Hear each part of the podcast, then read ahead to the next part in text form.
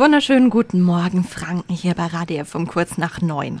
Ja, da suchen wir ewig im Internet nach einem neuen Handy, finden ein tolles Angebot für 300 Euro. Die Seite sieht seriös aus und zack ist das Geld weg und das bestellte Produkt kommt nie an. Ja, sogenannte Fake-Shops, da gibt's leider viel zu viele von, doch woran erkennen wir die?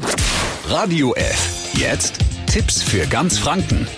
Hier ist unser Wiki Peter. Der Bundesverband der Verbraucherzentrale hat jetzt einen Fake-Shop-Finder rausgebracht, der betrügerische Online-Angebote entlarven soll. Und Tatjana Halm ist Juristin bei der Verbraucherzentrale in Bayern. Erstmal schönen guten Morgen. Schönen guten Morgen. Also ich gehe auf die Website des Fake-Shop-Finders und dann, wie funktioniert der? Man gibt eine URL an von dem Shop, den man besuchen möchte und dann wird im Hintergrund in wenigen Momenten ermittelt, ob alle wesentlichen Merkmale auf dem Shop vorhanden sind, die jetzt notwendig sind oder nicht und gibt dann eine entsprechende Einschätzung ab. Wie hoch ist denn da die Trefferquote? Wie schnell kommt ihr hinterher, neue Fake-Shops einzupflegen? Das hängt auch immer so ein bisschen davon ab, wie viele neue Fake-Shops sich denn gerade entwickeln. Auch da ähm, stellt man immer wieder Wellen fest. Also insofern kann es natürlich sein, dass mal der ein oder andere Shop durchrutscht oder eben auch, dass der ein oder andere Shop dann doch seriös ist. Also insofern sollte man hier dann nochmal anhand weiterer Kriterien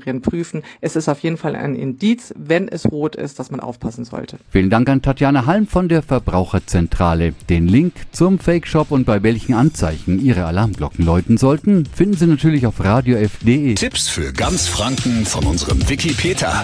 Täglich neu im Guten Morgen Franken um 10 nach 9. Radio F.